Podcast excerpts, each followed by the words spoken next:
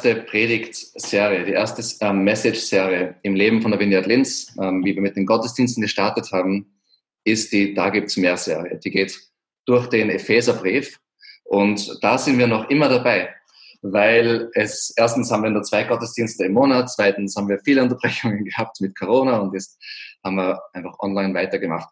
Ähm, aber wir sind dabei und der Grund, warum wir uns äh, auch für diese Serie entschieden haben, für den Anfang von unserer Kirche, ist, weil das ähm, ganz wunderbare Wahrheiten enthaltet. Wahrheiten, die uns persönlich verändern sollen, ähm, Wahrheiten, die uns als Kirche betreffen und als Kirche verändern sollen. Und das hängt miteinander auch zusammen. Ähm, und auch Wahrheiten darüber, was Jesus insgesamt macht und machen will, was sein großer Plan ist, wie er die ganze Welt unter sich vereinen will. Und ähm, es geht ganz stark auch um Veränderung. Er will die Welt verändern, er will uns verändern, er möchte Veränderung bewirken. Und heute ist das Thema ganz konkret, da gibt es ein verändertes Leben. Jetzt die Veränderung, ähm, von der ich heute rede, ist eine Veränderung, die die meisten Leute nicht wollen. Ähm, das ist eine Veränderung, die, ähm, wo die Bibel davon redet, dass eigentlich unser Herz diese Veränderung grundsätzlich nicht will. Ähm, äh, in der Bibel steht, dass Gott uns erschaffen hat als Menschen ähm, und er hat äh, uns auf eine Art und Weise erschaffen, dass wir sein Abbild sind. Das heißt, wir, wir sollen sein Wesen, das wie er ist, ähm, in die Welt ausstrahlen, ähm, seinen Einfluss in unsere Umgebung bringen sein Reich ausbreiten. Und ähm, dazu wurden wir erschaffen. Das heißt, dass wir wurden erschaffen dafür, dass wir ihn anbeten, dass er unser Zentrum ist, dass wir uns um ihn drehen, dass er unser Herr ist, unser König ist. Und wenn das passiert, dann strahlen wir sein Wesen in unsere Umgebung und alle anderen schönen Dinge, die er erschaffen hat, haben alle ihre Ordnung und ihren richtigen Platz. Ähm, und es ist für uns wunderbar und für die gesamte Schöpfung wunderbar. Leider ist es so gekommen, dass wir Menschen ähm, rebelliert haben ähm, gegen Gott, dass wir gesagt haben, wir wollen nicht sein Wesen ausstrahlen, wir wollen nicht, ähm, dass er bestimmt, was gut und böse ist, wir wollen das selber bestimmen, wir wollen unsere eigene Identität bestimmen, wir wollen, dass unser Wesen ausgestrahlt wird in die Welt, nicht sein Wesen. Und was dann geschehen ist, ähm, die Bibel nennt es Sünde, ist, dass wir uns von, von Gott abgewandt haben als, als Menschheit ähm, und dass wir von Grund her eigentlich rebellisch sind gegen ihn. Wenn, wenn, wenn es jetzt heißt, ja, wir, wir sollen sein Wesen ausstrahlen, dann ist die automatische Reaktion des menschlichen Herzens, na, das will ich nicht. Und ähm, äh, die Bibel redet davon, dass wir Menschen ähm, deshalb auch ablehnen, dass es überhaupt einen Schöpfer gibt. Also in, in, im ersten Kapitel vom Römerbrief zum Beispiel sieht man das und in anderen Stellen, wo, wo es dann heißt, ja, also damit wir, ähm, weil wir das nicht wollen, weil wir im Grunde rebellisch sind, weil wir unseren eigenen Weg haben wollen, deshalb ähm, wollen wir auch nicht wahrhaben, dass es einen Schöpfer gibt. Weil wenn es einen Schöpfer gibt, dann ist es richtig und recht, dass er was zu sagen hat darüber, wie wir leben sollen, wofür er uns erschaffen hat. Und diesen Zweck wollen wir selber bestimmen als Menschen. Und deshalb ähm, da steht dann, dass unser Verstand dann verfinstert wird, dass wir das unterdrücken, diese Wahrheit, dass es einen Schöpfer gibt, dass wir alle möglichen Ausreden suchen und Dinge, die oft logisch eigentlich gar sehr wenig Sinn machen, ähm, rund um wie die Welt entstanden ist und so, einfach um das irgendwie unter Dach, zu Fach, Dach und Fach zu bringen, dass es Gott nicht gibt. Und im Epheserbrief, im ersten Kapitel, haben wir auch darüber geredet, also es war in der ersten Message, da hat es geheißen, dass wir tot sind, dass wir tot äh, oder waren, tot in unseren Sünden. Das heißt, dieser Zustand des Getrenntseins von, von Gott, von der Quelle des Lebens, ist, ähm, ist ein geistlicher Tod, der da ähm, passiert. Und ähm, was aber Jesus gemacht hat, ist so wunderbar, weil er hätte uns einfach lassen können. Er hätte es einfach zulassen können, ähm, dass wir halt tot sind und uns dem Tod überlassen können. Das wäre gerecht gewesen, wäre ja, das wäre in Ordnung gewesen, eigentlich, wenn man es so betrachtet. Aber das hat er nicht gemacht. Er ist aus Liebe zu uns und aus Gnade ist er in die Welt gekommen und hat diesen Tod ähm, uns abgenommen und hat ihn auf sich genommen und hat selber die Konsequenzen getragen. Ähm, und weil er nicht nur Mensch ist, sondern auch Gott ist, hat er den Tod besiegt und, ähm, und ist auferstanden vom Tod. Und wir haben jetzt in ihm ein neues Leben. Und wir haben vor zwei Wochen auch drüber geredet und ähm, dass wir das, das alte Wesen abgelegt haben und dieses neue Wesen angelegt haben, das wir von ihm geschenkt kriegen, dass wir vom Tod ins Leben gekommen sind, dass das ein Moment ist, das was passiert ist, das hat Jesus schon gemacht und das ist die Voraussetzung für alles, worüber wir heute reden werden. Und ähm, es ist so interessant, wenn man den Epheserbrief liest, der Paulus verbringt irrsinnig viel Zeit damit, dass er über das wieder und wieder und wieder und wieder redet. Und deswegen komme ich mir dann teilweise vor, dass ich mich immer wieder wiederhole. Äh, und das ist einfach, weil es so dasteht. Ähm, die, bevor ich in den ersten Punkt einsteige, ähm, werde ich jetzt die ganze, den ganzen Abschnitt lesen, den wir heute uns anschauen. Ähm, und ähm, ihr werdet sehen, das fängt mit dem Wort deshalb an. Und das deshalb ist genau das, womit ich jetzt eingestiegen bin. Ähm, aus dem Grund, aus dem Grund, warum Jesus, weil Jesus es für uns gemacht hat. Deshalb. Und dann werden wir uns das heute anschauen, was deshalb ist. Ähm, ich werde das, das vorlesen und zwar aus der Neues Leben Übersetzung, ähm, einfach weil es gut verständlich ist. Aber den ersten Vers lese ich heute aus der Elberfelder, weil ich finde, dass in dem Fall das noch besser verständlich ist. Also, aber es sind alle Übersetzungen gut, aber nur damit ihr wisst, was ich jetzt lese. Also ich fange gleich an. Wir haben Kapitel 4, Vers 25 bis Kapitel 5, Vers 7 lese ich. Deshalb legt die Lüge ab und redet Wahrheit. Ein jeder mit seinem Nächsten. Denn wir sind untereinander Glieder. Sündigt nicht, wenn ihr zornig seid, und lasst die Sonne nicht über eurem Zorn untergehen. Gebt dem Teufel keine Möglichkeit, durch den Zorn Macht über euch zu gewinnen. Wer ein Dieb ist, soll aufhören zu stehlen.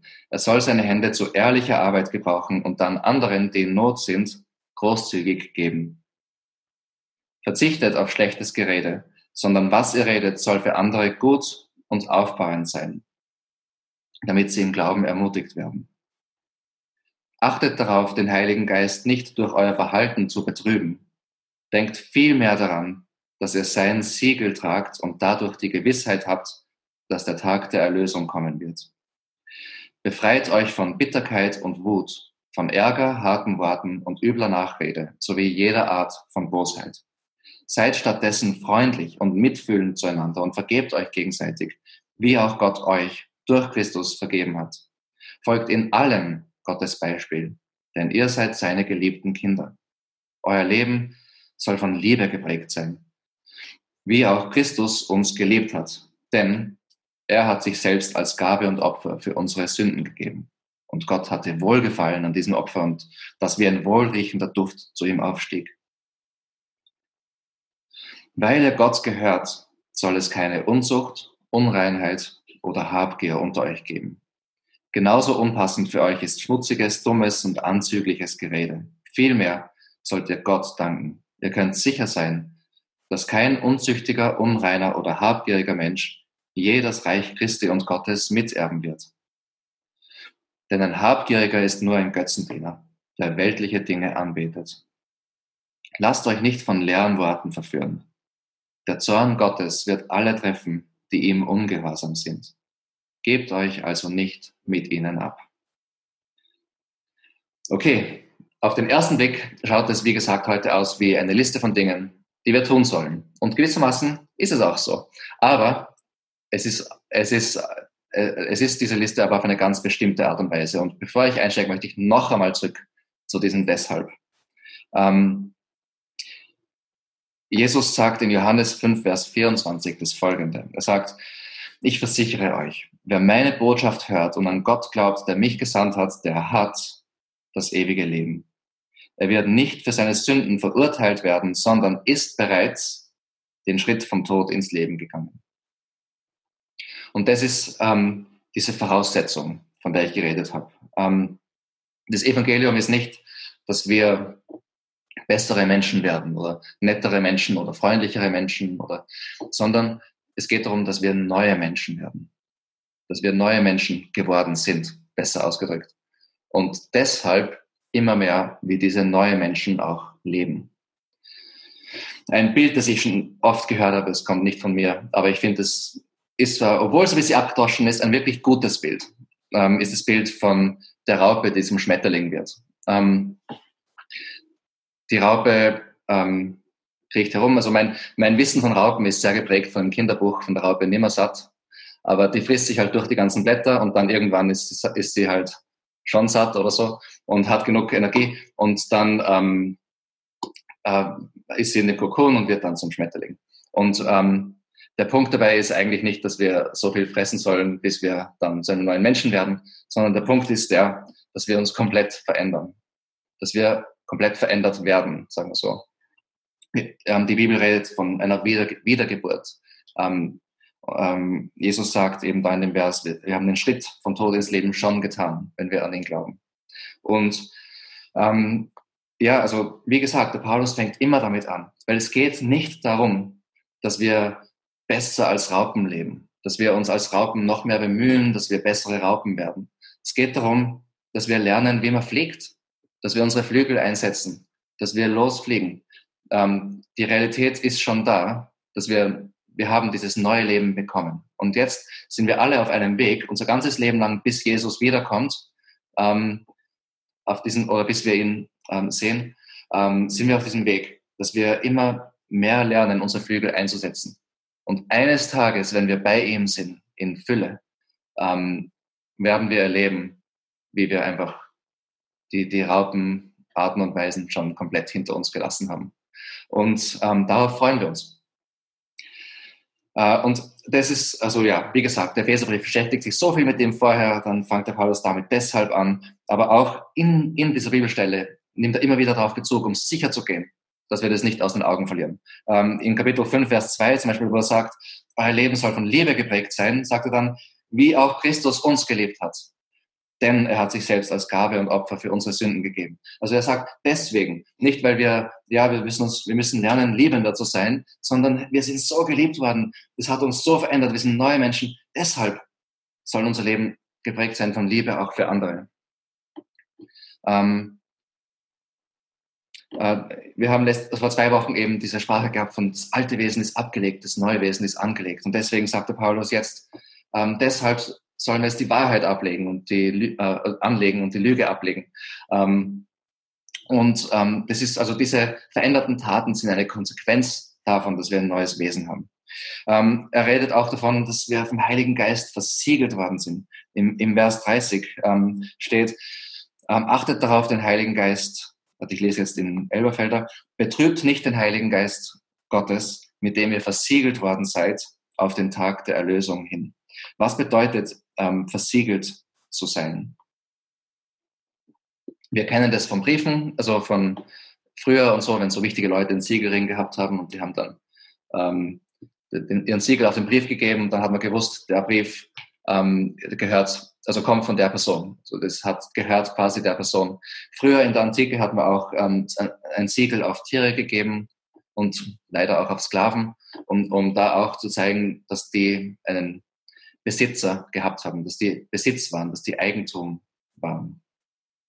Und ähm, in Epheser 1 wieder, Vers 13, sagt der Paulus auch schon das mit dem Versiegeln. Da steht, in ihm seid auch ihr, und wann sagt er jetzt? Nämlich, als ihr das Wort der Wahrheit, das, das Evangelium eures Heils gehört habt und gläubig geworden seid, also zu dem Zeitpunkt, ja, wo wir das Evangelium von Jesus angenommen haben, ähm, seid auch ihr versiegelt worden mit dem Heiligen Geist der Verheißung. Das heißt, zu dem Zeitpunkt, wo wir die gute Nachricht angenommen haben, wo wir von neuem geboren wurden, sind wir versiegelt worden, sind wir das, ähm, das Eigentum Gottes geworden, sind wir sein Besitz geworden. Er hat sein Leben für uns gegeben, er hat uns teuer erkauft und wir gehören jetzt ihm. Und er ist ein guter Herr, er ist ein guter König und wir gehören jetzt ihm und das ist eine tolle Sache. Und das soll uns Mut machen. Und noch dazu ist das Siegel selbst der Heilige Geist. Also er selbst ist das Siegel. Also um das Siegel aufzubrechen, müsste man bei ihm vorbei, beim Schöpfer des Universums. Also wir sind sicher in seiner Hand. Ähm, uns kann nichts aus seiner Hand trennen. wenn wir das Evangelium angenommen haben, wenn wir von neuem geboren wurden, kann uns nichts von ihm trennen. Wir sind jetzt Schmetterlinge. Und wenn du raubige Dinge machst, bist du trotzdem ein Schmetterling. Ähm, das, das, ändert das nicht. Ich komme heute noch öfter auf die Schmetterlinge zurück. Ähm, der erste Punkt war eben von Raupe zum Schmetterling. Und erst im zweiten Punkt werden wir jetzt direkt in den Text eintauchen und Vers für Vers ein bisschen durchgehen, was die Sachen auch bedeuten. Ähm, ich, ich weiß nicht sehr viel über Schmetterlinge, aber so in der Recherche für, die, für diese Predigt ähm, habe ich, bin ich auf einen Artikel gestoßen, ähm, wo Wissenschaftler so ein, ein, ein, Experiment gemacht haben. Die wollten herausfinden, es gibt so eine Gattung von Schmetterlingen in Südamerika irgendwo, ähm, die immer zu fünft rasten. Ähm, immer fünf Schmetterlinge zusammen. Und die wollten herausfinden, warum das so ist. Und ähm, ich äh, lese zwei Sätze aus dem Artikel vor, also von dem, was sie da herausgefunden haben. Einzeln sitzende Schmetterlinge wurden etwa dreimal häufiger von Vögeln attackiert als Fünfergruppen. So lautet eines der Ergebnisse. Das Risiko, einem Angriff zum Opfer zu fallen, ist für einen Einzelnen demnach sechsmal höher als für einen Angehörigen einer Fünfergruppe. Das heißt, ähm, ich habe es interessant gefunden, weil äh, es kann man jetzt nicht eins zu eins auf uns übertragen, aber es ist doch was dabei. Ähm, in diesem neuen Schmetterlingsleben, das Gott uns gibt, in diesen neuen Menschen, in diesem neuen Dasein, sind wir für Gemeinschaft geschaffen. Und deswegen geht es beim Epheserbrief immer um den Einzelnen und um die Kirche. Ähm, wir wurden erschaffen für Gemeinschaft. Wir wurden in eine neue Gemeinschaft hineingeboren, wie wir zu Jesus, wie wir an Jesus geglaubt haben. Ähm, das ist, es geht nicht wirklich alleine. Und ähm, die Sachen, die wir uns jetzt anschauen werden, ähm, also ich habe ich hab jetzt den Punkt Schmetterlinge in Gemeinschaft genannt, weil die Sachen, die wir uns jetzt anschauen werden, spiegeln in vielerlei Hinsicht die zehn Gebote wieder. Wenn man die zehn Gebote nachliest im Alten Testament, wird man sehr viele Parallelen entdecken. Und das soll uns nicht wundern, weil Gott bleibt immer dasselbe. Ähm, gestern, heute und in Zukunft. Seine Moral, seine Ethik, das, was er gut findet, wird er immer gut finden, hat er immer gut gefunden. Was er schlecht findet, wird immer schlecht sein und äh, war schon immer schlecht. Und das ist aus dem Grund, weil ähm, er selbst ist gut und er verändert sich nicht. Das heißt, er selbst ist der Anker von dem, was gut ist und was nicht gut ist. Und ähm, wir können uns an ihm orientieren. Und äh, ähm, auch jetzt in, in unserer Zeit, in diesem neuen Bund, in dem was Jesus, wo wir das wissen, was Jesus für uns gemacht hat und wo wir Schmetterlinge sind, sind die gleichen Dinge gut für uns die, und die gleichen Dinge schlecht für uns. Das hat sich nicht geändert. Aber die Anwendung ändert sich ein bisschen. Und ich finde es wirklich interessant, wenn wir uns das jetzt anschauen, wie stark ähm, das geprägt ist von Gemeinschaft. Im Denken von Paulus ähm, ist Sünde so. Sünde, ähm, Sünde ist ähm, gegen Gott gerichtet immer.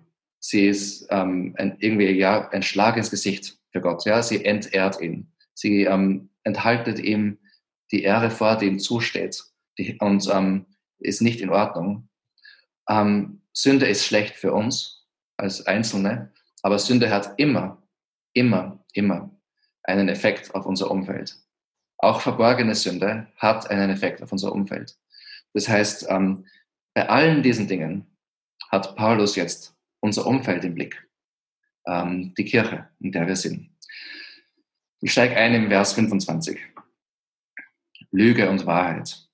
Da schreibt er, deshalb legt die Lüge ab und redet Wahrheit, ein jeder mit seinem Nächsten. Denn wir sind untereinander Glieder. Untereinander Glieder heißt, wir sind Teil vom selben Leib, vom Leib Christi, vom selben Körper, wir gehören zusammen. Legt die Lüge ab und redet Wahrheit. Ähm, was wir sagen, wie wir reden, hat einen riesengroßen direkten Effekt auf andere, ist klar. Ähm, aber die Lüge abzulegen geht darüber hinaus, dass wir es verlogen sind, was andere betrifft. Es geht auch darüber hinaus, wie wir leben. Äh, es betrifft auch, wie wir leben.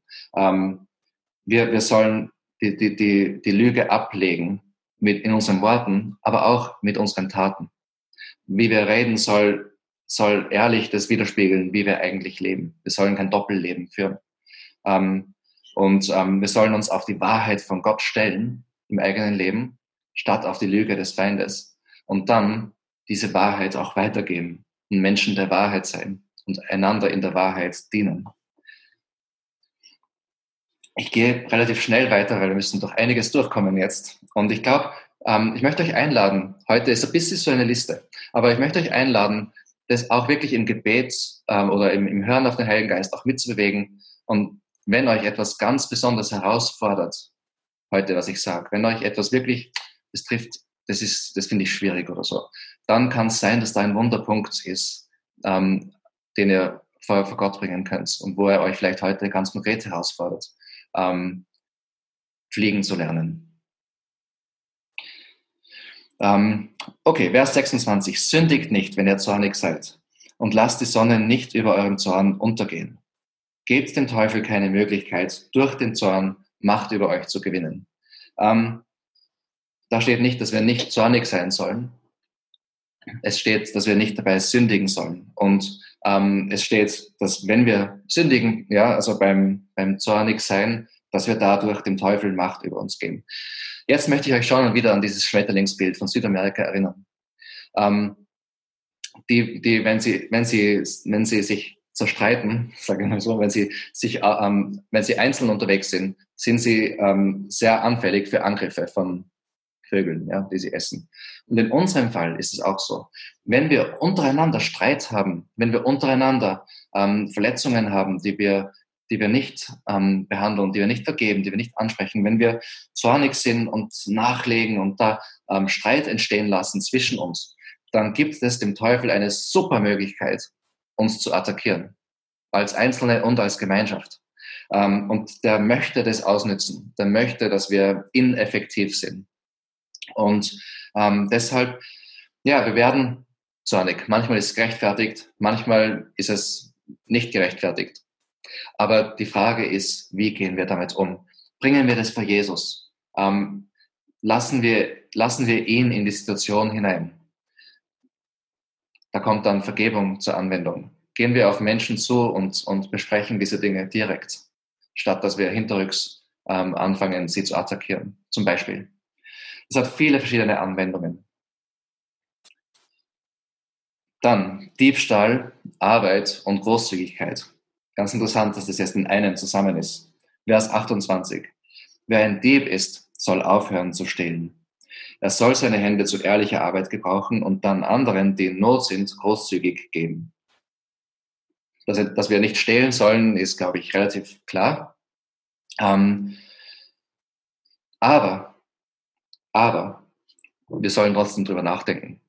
Ähm, es kann zum Beispiel sein, dass jemand ähm, seinen Arbeitgeber bestiehlt, indem er nicht ordentlich arbeitet.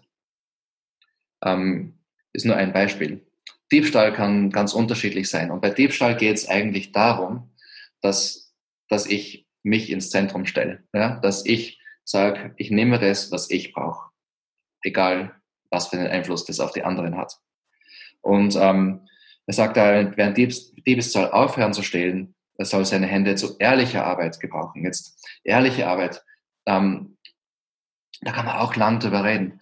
Ähm, es, gibt, es gibt Arbeit, die wo man, wo man merkt und weiß, ähm, meine Arbeit bewirkt, dass Menschen irgendwo ausgenutzt werden oder unterdrückt werden. Ähm, es gibt solche Situationen. Äh, und da sind wir Christen schon ähm, berufen, dass wir anders ticken als die Welt, dass wir nicht unseren Vorteil primär suchen, sondern dass wir da wirklich ähm, auch ja, so schwierige Wege gehen, wo es von uns gefordert wird. Ähm, aber es gehört auch dazu, dass ähm, wenn wir zu Gott gehören, wenn wir ihm gehören, dann ist jede Arbeit, die wir machen, sinnvoll, wenn wir es für ihn machen. Unehrliche Arbeit können wir nicht für ihn machen. Ja? Ähm, aber wenn wir Arbeit für ihn machen, machen wir es richtig. Ähm, und da kommen wir auch dann schon zum nächsten, nämlich machen wir die Arbeit für ihn, dann gehört auch das Geld, das wir verdienen, ihm. Und er möchte gern, dass wir das für ihn verwalten und er freut sich, wenn wir viele Dinge davon auch kaufen, die uns zugutekommen, weil er liebt uns. Aber gleichzeitig, das Geld gehört ihm. Und ähm, er möchte, dass wir mit dem Geld auch großzügig sind. Ähm, da steht, ähm, Menschen, die in Not sind, großzügig geben. Also da sind jetzt konkret ähm, Menschen im, im, im Visier, die weniger haben als wir. Ähm, mit den Menschen sollen wir großzügig sein, weil wir ihm gehören, weil das alles ihm gehört. Und es ist gut, mehr verdienen zu wollen. Es ist gut, hart zu arbeiten, um mehr zu verdienen, mit dem Ziel, Gott damit anzubeten, großzügig damit zu sein. Und das schaut bei jedem von uns anders aus. Ähm, aber das ist so ein wichtiges Prinzip. Äh, und ähm, es gehört auch dazu, zur Großzügigkeit, ähm, wenn man Teil von einer Kirche ist, dass man auch ähm, sich äh, finanziell beteiligt an, an der Kirche. Wenn du Teil von Wiener Linz bist, dass du dich finanziell bei uns beteiligst. Wenn du Teil von einer anderen lokalen ähm, Kirche bist, dass du dich dort finanziell beteiligst. Das ist auch ein ganz wichtiger Teil von dem, wie Gott möchte, dass wir unsere ähm, Ressourcen verwalten. Ähm, Wer ein Dieb ist, soll aufhören zu stehlen. Soll seine Hände zu ehrlicher Arbeit gebrauchen und dann anderen, die in Not sind, großzügig geben. Ich habe gerade, ähm, ich, ich, wir freuen uns immer extrem, wenn wir so Geschichten hören und wir hören es immer wieder mal, wo Menschen in unserer Vineyard jetzt ähm, gerade Situationen haben, die schwierig sind finanziell und dann hilft ihnen wer anderer aus der Vineyard. Das sind immer so Situationen, die uns wahnsinnig freuen. Und das wünschen wir uns mehr und mehr, dass wir das immer so beibehalten. Dann geht es weiter, Vers 29. Jetzt geht es um schlechtes Gerede oder in manchen Übersetzungen steht faule Wörter. Das habe ich irgendwie witzig gefunden. Faule Wörter. Ähm, und Auferbauung auf der anderen Seite. Ähm, da steht, verzichtet auf schlechtes Gerede, sondern was ihr redet, soll für andere gut und aufbauend sein, damit sie im Glauben ermutigt werden. Was ist schlechtes Gerede? Das sehen wir daran, was wir stattdessen machen sollen. Also was wir machen sollen, ist so reden, dass Menschen aufgebaut werden, vor allem im Glauben aufgebaut werden. Das heißt, sie können sich mehr auf Jesus stellen, sie können im Glauben wachsen, sie kommen voran, es, es, ähm, es geht ihnen gut. Und unsere Worte sollen immer darauf abzielen, dass wir Menschen aufbauen und im Glauben aufbauen, statt dass wir Menschen runterdrücken, ähm, und kritisieren und, und, äh, und, und unten halten und versuchen irgendwie vielleicht auch uns selber aufzubauen, indem wir andere runterdrücken. Ähm, wir leben in einer Welt, wo so viel ähm, äh, wo Zynizismus, sagt man das, Zynizismus gibt, Zynik, wo es so viel Zynik gibt, wo es so viel Sarkasmus gibt. Äh, manchmal ist es ja auch witzig, aber oft zielt es eigentlich darauf ab, Menschen zu attackieren ähm, wo es so viel Kritik gibt, wo man sich immer darauf fokussiert, was alles nicht gut läuft, was nicht gut rennt, was besser sein könnte. Ähm, und wir wollen eine Kultur, wo wir der Ehre, ähm, wenn, ähm, wisst ihr, also wenn jemand was gut macht, denkt er nicht nur, der hat es gut gemacht, sondern sag's der Person. Ähm, bau die Person auf, ähm, bauen wir einander auf. Das wollen wir mehr und mehr und mehr erleben, auch bei uns. Ähm, Bitterkeit, Wut, Ärger, üble Nachrede, Bosheit, jetzt wird's interessant. Ähm, Vers 31. Befreit euch von Bitterkeit und Wut, von Ärger, von harten Worten und übler Nachrede sowie jeder Art von Bosheit. Seid stattdessen freundlich und mitfühlend zueinander und vergebt euch gegenseitig, wie auch Gott euch durch Christus vergeben hat. Wenn wir verletzt werden von Menschen, und wir werden von Menschen verletzt, äh, immer wieder, ähm, haben wir die Wahl, dass wir ihnen vergeben, weil Gott uns vergeben hat. Äh, äh, oder nicht. Und wenn wir es nicht machen, dann ähm, nehmen wir uns aus einem Gnadenstrom heraus. Das ist nicht gut für uns. Ähm, was passiert ist, er hat uns diese Sünde vergeben. Er hat das alles für uns gemacht. Natürlich, natürlich können wir das vergeben, was andere Menschen gegen uns sündigen. Ja? Das ist viel weniger wert, als was wir gegen den Schöpfer des Universums gemacht haben. Und wir können das vergeben, weil es letztendlich von ihm bezahlt wurde. Wenn wir das nicht machen, dann entsteht so eine bittere Wurzel in uns. Ähm, da entsteht Bitterkeit. Und das ist schlecht für uns und schlecht für unsere Umgebung. Und ähm, diese bittere Wurzel wird wachsen die wird schlimmer werden, die wird größer werden, die wird bewirken, dass, dass Ärger und Wut sich breit machen in uns, ähm, die wird bewirken, dass harte Worte kommen, dass wir äh, uns auf einmal ertappen und, und irrsinnig, ähm, ja, zum Beispiel harte Worte mit jemandem verwenden und nicht mal wissen, wo das hergekommen ist. Ähm, diese Sachen kommen aus so bitteren Wurzeln. Und die, die einzige Medizin, die wir haben, ist das, was Jesus für uns gemacht hat. Die Vergebung annehmen und verstehen, was uns vergeben wurde. Und aus dem heraus uns entscheiden, anderen zu vergeben. Und das müssen wir regelmäßig machen und diese Entscheidung täglich treffen und immer wieder. Und ähm, das ist extrem wichtig, damit wir geprägt sind. Und was dann passiert mit der Zeit, ist, dass wir geprägt werden äh, von Freundlichkeit, von dem, dass wir mitfühlend sind, dass wir andere mehr verstehen, dass wir unseren Fokus mehr auf die Bedürfnisse, auf den Bedürfnissen von anderen auch haben, mitfühlen und dass wir einfach generell schneller darin werden zu vergeben, dass es uns anfängt leichter zu fallen. Okay, und jetzt kommen wir zu einem ganz spannenden Teil. Ich werde jetzt ähm, einige Verse hintereinander lesen, aber zuerst ein bisschen einleiten. Ähm, und zwar jetzt geht es um sexuelle Sünde und Gier. Sexuelle Sünde und Gier. Ähm, ganz ein beliebtes Thema bei uns im Westen. Und ähm, ich habe es schon öfters gesagt, äh, Habgier und sexuelle Sünde werden in der Bibel sehr oft miteinander erwähnt. Ähm, und das hat einen Grund, weil die Wurzel von beiden ganz, ganz genau gleich ist. Und bei uns im Westen sind wir sehr geprägt von Materialismus und Geiz, ja, und auch von dem, dass wir äh, menschliche Sexualität zweckentfremdet haben. Wenn ich noch, noch einmal zurückgehe in, in, in, die, in die Schöpfung, ja, wie die Bibel die Schöpfung beschreibt, und da steht, dass Gott Menschen als Mann und Frau erschaffen hat, ähm, füreinander ähm, damit sie ähm, ein Fleisch werden, steht dort. Das heißt, eine Bündnisbeziehung leben, ähm, die, die bedingungslos ist. Und in diesem sicheren Rahmen ähm, gibt er die Sexualität als, ähm, als wunderbares Geschenk, ähm, das gewissermaßen sein Wesen widerspiegelt. Ähm, wir glauben an einen Gott, der seit Ewigkeiten drei Personen in einem Gott ist in einer wunderbaren Einheit, ähm, die so tief ist und die unendlich ähm, ist, die ewig ist. Und die, die, diese Bündnisbeziehung der Ehe zwischen Mann und Frau, die er uns geschenkt hat, ähm, und in dem Rahmen passieren, passiert, also wird Sexualität ausgelebt. Ähm, in, in dieser, dieser Bündnisbeziehung ist nur so ein, ein, ein kleiner Geschmack eigentlich von dem, wie Gott ist. Aber trotzdem ist das Wunderbares. Es spiegelt sein Wesen wieder. Und wenn wir, ähm, und, und, und, und die, die menschliche Sexualität ähm, ist, ist wie ein, ein, ein, ein irrsinnig starker Kleber, der da wirkt, um, um, um, um, diese, um diesen Mann und diese Frau zusammenzuhalten in dieser Bündnisbeziehung.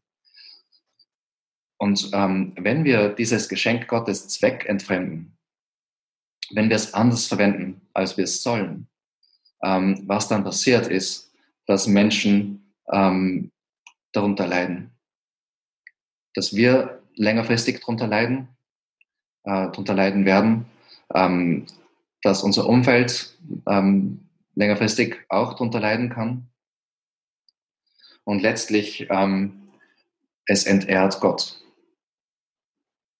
Ähm, es ist Sünde gegen ihn. Und wir machen das auf ganz unterschiedliche Arten und Weisen hier in, in unserer Kultur. Hm. Ich gebe ein Beispiel. Ähm, Pornografie, das entehrt Gott und es macht die Menschen, die es verwenden, kaputt und es macht die Menschen, die es produzieren, kaputt. Und das ist nur ein Beispiel. Und ihr könnt an viele Beispiele denken. Aber der Punkt ist, ähm, was immer da passiert, wenn, wenn das Zweck entfremdet wird, ist, dass wir unsere eigenen Bedürfnisse ins Zentrum stellen.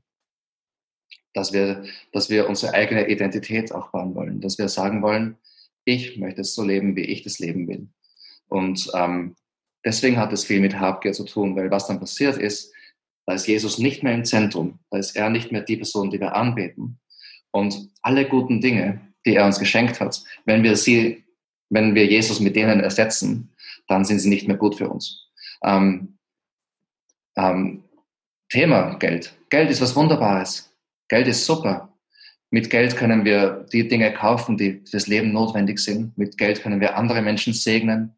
Ähm, mit, Res mit Ressourcen in dieser Welt sind an sich eine gute Sache. Aber wenn wir sie zum Zentrum von unserem Leben machen, dann, was dann passiert ist, dass wir ähm, sogar ähm, andere Menschen verwenden werden, ähm, um zu dem zu kommen, was wir brauchen. Und es wird uns nicht glücklich machen. Und deswegen, das geht bei Materialismus, bei Habgier so, das geht auch bei ähm, sexueller Sünde so. Und die Bibel nennt es äh, Unzucht übrigens. Also ich werde das gleich lesen. Deswegen zur Erklärung, Unzucht ist, wenn dieses wunderbare Geschenk der Sexualität außerhalb vom sicheren Rahmen zwischen einem, einem Mann und einer Frau in einer Bündnisbeziehung gelebt wird. Ich lese ab, ab 5 Vers 3. Weil ihr Gott gehört, weil wir Gott gehören, weil ihr Gott gehört, soll es keine Unzucht, Unreinheit oder Habgier unter euch geben genauso unpassend für euch ist schmutziges, dummes und anzügliches Gerede. Vielmehr sollt ihr Gott danken. Ihr könnt sicher sein, dass kein unzüchtiger, unreiner oder habgieriger Mensch je das Reich Gottes, das Reich Christi und Gottes miterben wird. Denn ein Habgieriger ist nur ein Götzendiener, der weltliche Dinge anbetet das ist genau das, was ich erwähnt habe. Wenn wir weltliche Dinge anbeten, wenn wir andere Dinge ins Zentrum stellen, die nicht der Schöpfer sind, ähm, dann sind wir, also das wird da beschrieben als Götzendiener. Und die Antwort ist, dass wir Jesus anbeten wollen. Dann können wir viele gute Dinge genießen im richtigen Rahmen, in der richtigen Ordnung.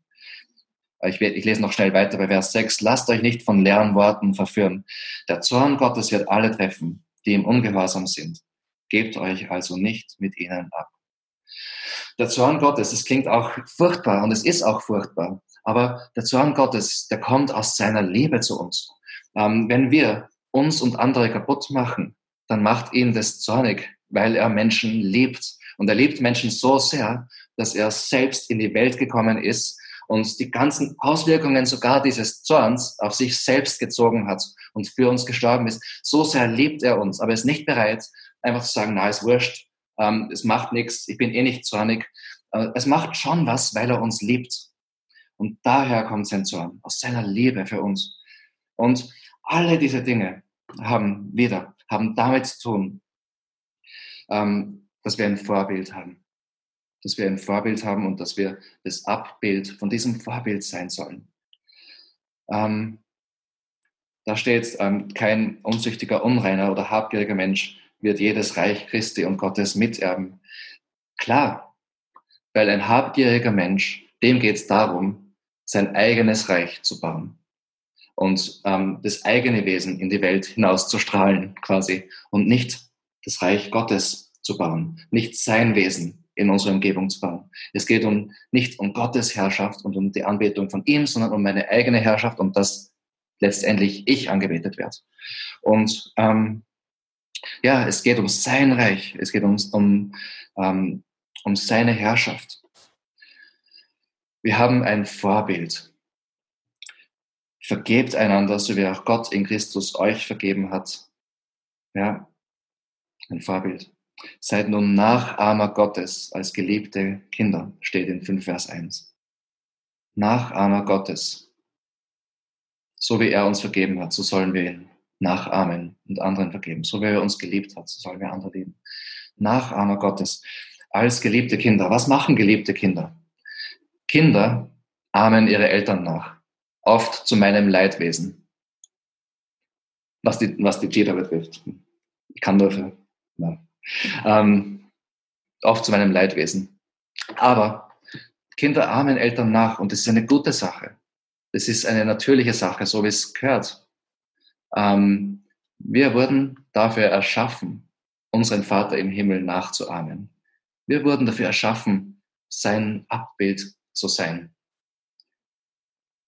Ähm, Okay. Und ich habe noch einen letzten kurzen Punkt am Schluss. Diese Dinge, ähm, wir werden ausgerüstet dafür.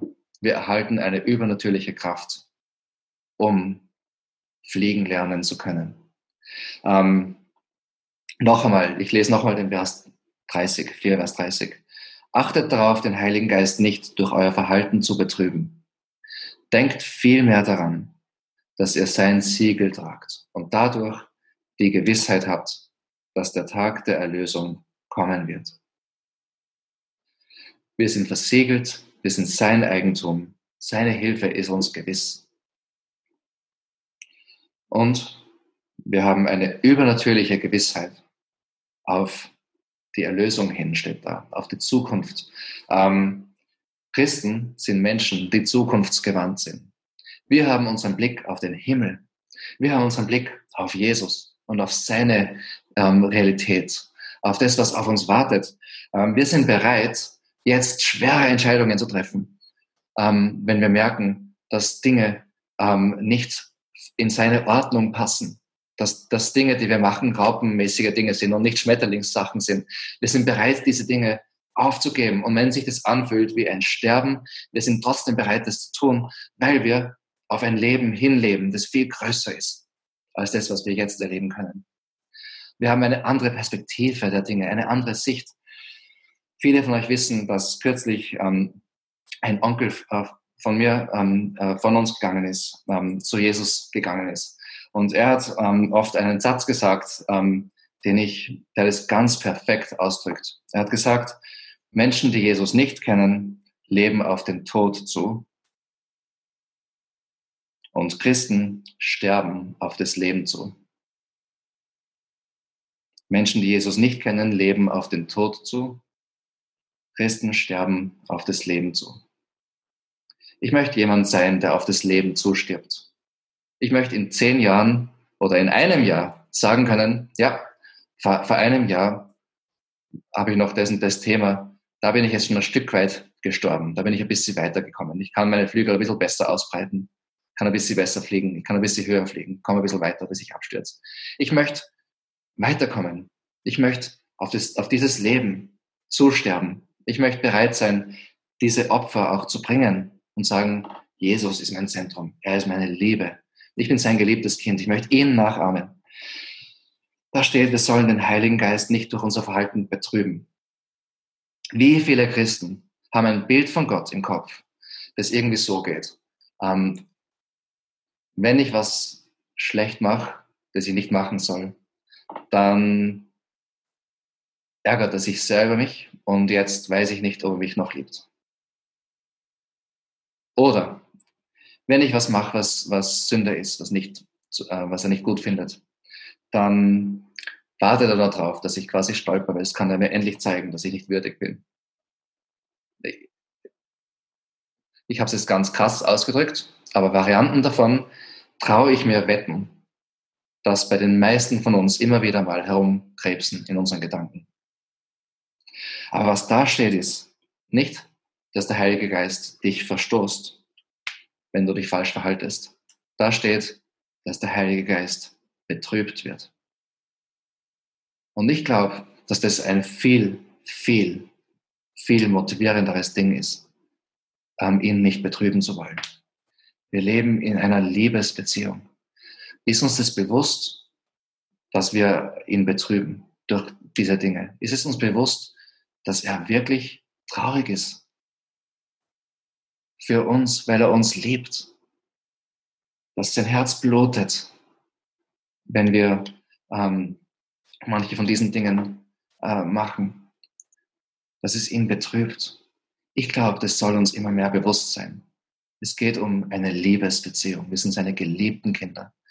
Der Heilige Geist, Gott selbst, lebt in uns und um uns, versiegelt uns, bewahrt uns, füllt uns und ahnt uns und ist so betrübt, wenn Dinge nicht hinhauen. Und er freut sich, wenn wir unsere Flügel ausbreiten und nicht mehr wie Raupen leben, sondern wie Schmetterlinge, die wir schon sind. Und in dem Ganzen ist Anbetung unsere Waffe. Ähm, da steht, wir sollen ihm danken ihm danken. Es geht um sein Reich, das Reich Christi und Gottes. Er ist, er ist unser König, er ist unser Herr. Anbetung ist unsere Waffe. Dank ihm. Richte dein Leben auf ihn aus. Richte deine Gedanken auf ihn aus. Täglich, immer wieder. Und dann triff Entscheidungen, ähm, dass du für Dinge sterben willst, damit du damit in dem Lebensbereich oder in dem oder in dem Lebensbereich auch ihn zu deinem Zentrum machst und ihn anbetest mit deinem Leben. Also, es geht nicht darum, dass wir bessere Menschen werden, sondern wir sind schon neue Menschen geworden durch das, was Jesus für uns gemacht hat. Von der Raupe zum Schmetterling. Dieses Schmetterlingsleben, dieses neue Leben, dieses Fliegen hat sehr viel damit zu tun, dass wir die Menschen um uns herum im Blick haben. Das ist ein Gemeinschaftsleben in Kirche, in christlicher Gemeinschaft.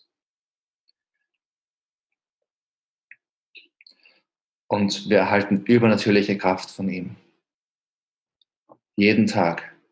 Er ist daran interessiert, dass es uns immer mehr gelingt. Ich möchte heute eine kleine, eine kleine Hausübung mitgeben. Und wenn du es irgendwie schaffst, mach es vielleicht heute noch, wo das noch frisch in deinen Gedanken ist. Ähm, diese Bibelstelle, die wir heute uns angeschaut haben, ähm, liest es noch einmal durch und im Gebet und bitte Gott dir zu zeigen, an welchem Punkt du ansetzen sollst, was er gern möchte, dass, welchen Schritt du setzen kannst. Da wurden so viele Dinge erwähnt. Und ähm, deswegen liest es mit dem Heiligen Geist durch und bitte ihn dir zu zeigen, eine Sache, die du, die du ändern kannst, wo du deine Flügel ausbreiten kannst, einen Bereich deines Lebens, wo du ihm die Herrschaft mehr übergeben kannst, wo du ihn anbeten kannst. Epheser 4, Vers 25 bis 5, Vers 7. Und ich möchte ähm, jetzt abschließen mit einem Gebet. Vater, wir danken dir, dass du ein guter Gott bist, dass du von Anfang an die Welt gut erschaffen hast und uns gut erschaffen hast und gute Pläne für uns gehabt hast und hast. Und Herr, die Menschheit hat sich von dir abgewendet. Aber du bist gekommen und hast die Konsequenzen davon selbst getragen, aus Liebe zu uns. Du hast uns von unserem geistlichen Tod befreit hast dich uns offenbart, hast uns zum Leben erweckt, damit wir überhaupt an dich glauben können. Du hast uns diesen Glauben geschenkt, durch den wir jetzt mit dir verbunden sein können und in dir sein können und du in uns und wo wir diese innige Gemeinschaft mit dir haben können. Du hast uns versiegelt mit dir selbst. Es ist eine wunderbare Sache. Und Herr, Bitte hilf uns, unsere Flügel auszubreiten. Hilf uns zu lernen, unserer neuen Natur gemäß zu leben, Schritt für Schritt. Hilf uns, indem du uns zeigst, was der nächste Schritt jetzt ist, was die nächste Sache ist, die wir angehen können. Hilf uns zu sehen, dass du uns bedingungslos liebst, dass wir diese Dinge nicht machen, um, um ähm, zu zeigen, dass wir würdig sind. Dass wir diese Dinge nicht machen, um irgendwie würdig zu werden, um irgendwie heilig zu werden, sondern dass du das schon für uns gemacht hast. Aber dass wir diese Dinge machen aus Liebe zu dir, weil du uns so sehr geliebt hast. Dass wir diese Dinge machen, weil wir immer mehr als deine geliebten Kinder dich nachahmen wollen und mehr so werden wollen wie du. Weil du unsere ganze, unser ganzes Denken gefangen genommen hast mit deiner Schönheit und mit dem, wie wunderbar du bist und wie gewaltig du bist. Komm, Geist Gottes, und berühre uns jetzt und nimm jeden Teil von unserem Leben. Wir wollen dir gehören mit allem, was wir sind. Amen.